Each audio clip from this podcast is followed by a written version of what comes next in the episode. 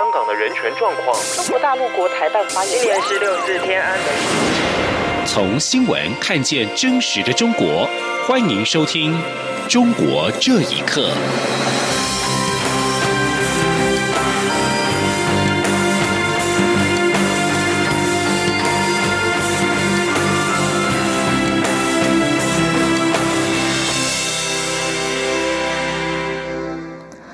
各位好，欢迎收听《中国这一刻》。香港反送中民众于中国十一国庆时上街游行，有民众遭到香港警方以实弹近距离射击，引起全球哗然。对此，蔡英文总统今天受访表示，政府对港警严重的用枪过当行为感到遗憾，并呼吁香港政府应该尽快与民众好好对话，让香港社会恢复稳定。记者肖兆平报道。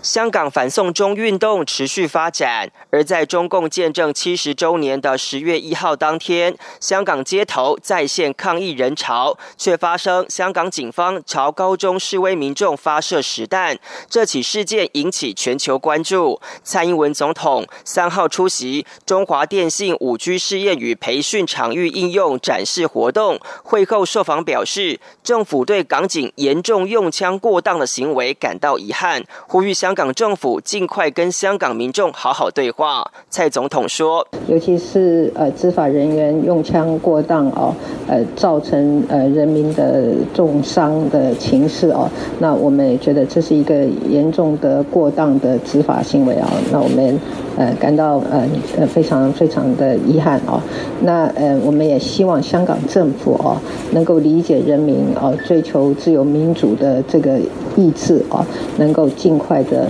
跟人民真诚的感呃坐下来啊，能够好好的对话啊，这样台湾呃这样子香港的社会才能够稳定下来。蔡总统也主动提到，台湾校园由学生发起的联农墙，近来有中国民众中生跟港生产生肢体冲突事件。蔡总统强调，台湾是法治社会，不容许暴力事件，所以相关中国民众未来要入境，政府会有一定程度的管制，要让社会安全与治安可以维持。蔡总统说。中国的这些呃民众啊，那么呃破坏我们的呃连龙墙，或者是呃有殴打啊这个呃港生的这些事情哦，那我们要再重申，我们是一个法治的社会啊，不容许有这些事情的发生啊。那呃如相关的人员，我们也希望就是说呃在呃将来啊，能够在入境的时候能够进行一定程度的管制。媒体也把台北市长柯文哲对这起事件的擦枪走火回应，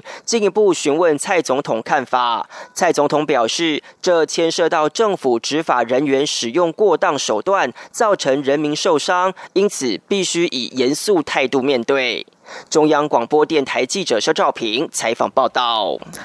对于蔡总统提到中国民众和学生破坏台湾校园的连农墙，并产生肢体冲突事件，应该要有一定程度的管制。陆委会发言人邱垂正今天表示，如今主管机关认定陆客陆生违反中国大陆地区人民进入台湾地区许可办法第十二条等相关规定，得不予许可来台申请，已经许可者得撤销或废止其许可。邱垂正表示，政府希望陆客来台观光、陆生来台就学，可以感受到台湾自由、民主、多元的环境，这是台湾和中国大陆不同之处。对不同立场的言论内容，应该要有包容、尊重的态度，不应该有拆毁连农墙或暴力打人的违法行为。综合香港电子媒体报道，一号晚间在香港荃湾被远警开枪射伤的十八岁反送中示威男学生遭到警方起诉，罪名是参与暴动和袭警。警方今天依上述罪名起诉了这名男同学。在同案中，另外还有六名男子被起诉参与暴动罪和纵火罪。此外，香港零一报道，港警武力使用程序手册有新的修订版，可以使用枪械的致命武器攻击定义，从意图引致他人死亡或身体严重受伤，修订为引致或相当可能引致他人死亡或身体严重受伤。警棍也由原本的终极武器改划归为低杀伤力武器，与橡胶弹、布袋弹、海绵弹及水炮车同等。香港媒体今天并引述港府消息指称，可能会在近日引用紧急法权力颁布禁止蒙面法。香港泛民团体民间人权阵线今天发表声明表示，民众在游行戴口罩、面罩是为了保障生命安全。第一个应该禁止蒙面的是滥用致命武器的香港警队。今年的九月四号，透过众筹平台展开网上筹资的铜锣湾书店，不到一个月就在今天募集了新台币五百六十万元，超过最初设定的筹款目标两百八十万的一倍之多。香港铜锣湾书店原店长林荣基接受央广专访时表示，他将按合约半年内在台北西门町重开铜锣湾书店。至于超过预定筹款目标的部分，将作为邀请海外重量级学者来台举行讲座的基金。记者黄娟的报道：李荣基原计划去年在台湾重开铜锣湾书店，但因为种种因素而未能如愿。今年他在朋友协助下，透过线上募款平台 Flying V 发起募款计划，不到二十四小时就迅速达到最初设定的两百八十万元基本目标。接着在一个月之内，又募集到预定款项的一倍以上。林荣基认为，重启铜锣湾书店募款计划得到热烈响应，无疑和香港近半年情势急剧变化以及反送中运动有密切关系。所以可能是有点关系呢。他很想通过这个呃专访，表达他们一个希望这个书店搞出来，等于是一个反抗一个战争嘛。专访的人比较积极，因为过去书店就是给大陆的用一个暴力的手段摧毁，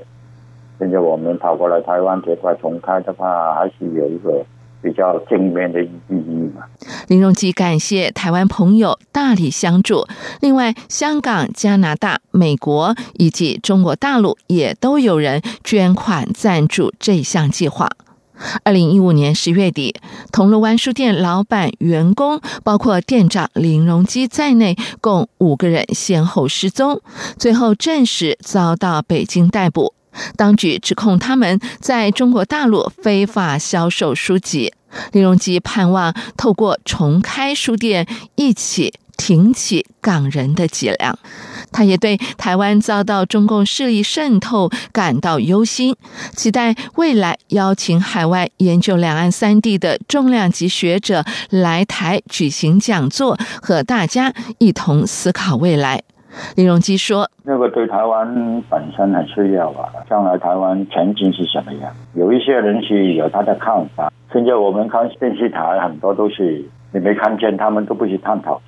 最后，林荣基强调，台湾不只是重启铜锣湾书店的地点，他更期望台湾能够放宽相关规定，提供参与反送中抗争的香港青年一个喘息之地。以上是央广记者黄娟在台北采访报道。美国在接中国间谍案，司法部指控加州一名华裔导游为中国国安部门传递美国机密资讯。美国联邦情报调查局早前已经拍摄其间谍活动的罪证。美方表示，近期发现多起和中国有关的间谍案，涉及窃取美国国防和智慧财产资讯。评论人士指，中国这数十年间的发展，大部分是建立在窃取发达国家创业和智慧财产权的基础上，再对西方民主进行侵蚀。请听以下的报道。美国司法部九月三十号公布起诉美国加州华裔居民彭学华非法担任外国代理人，为中国国家安全部官员传递涉及美国国家安全的机密资讯。根据美国司法部提起的指控，彭学华在中国国家安全部官员的指示跟控制之下，传递情报跟转交付款。在二零一五年十月到二零一八年七月期间。彭学华的活动包括至少有五次成功的不见面情报传递。美国司法部的官网列出了指控中具体的情报交易活动清单，包括每次交易的地点、内容跟交付款等等。美国 FBI 秘密拍摄了他的情报秘密交易行为，并且截获了他和中国 MSS 接头人员的电话录音。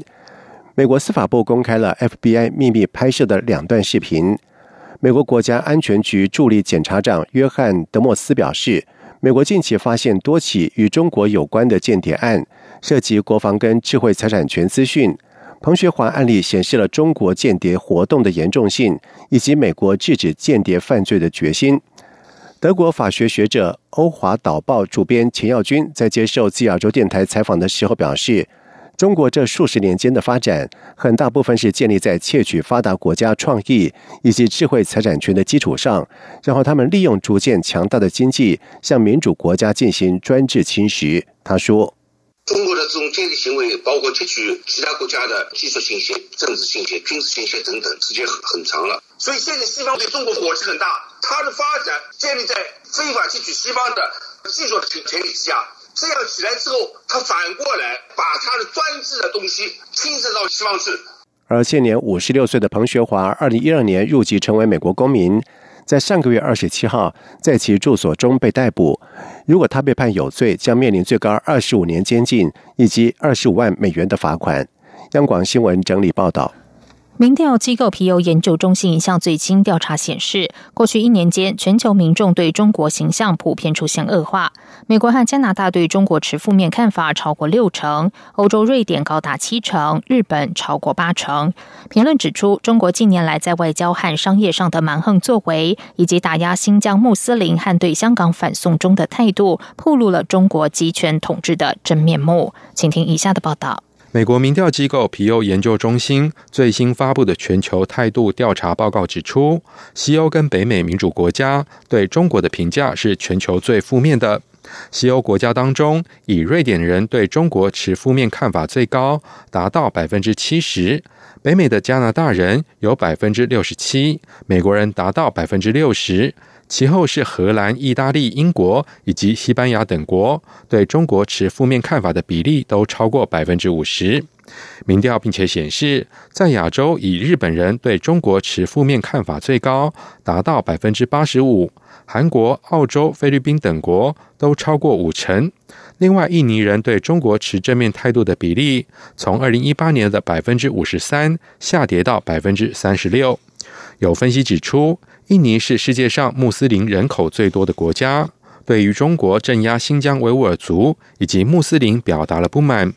该调查报告的作者皮尤高级研究员罗拉希尔接受自由亚洲电台访问时表示，中美贸易战是美国对中国好感度下降的重要原因之一。对此，基辛格中美关系研究所的专案助理说：“The cultural understanding of China has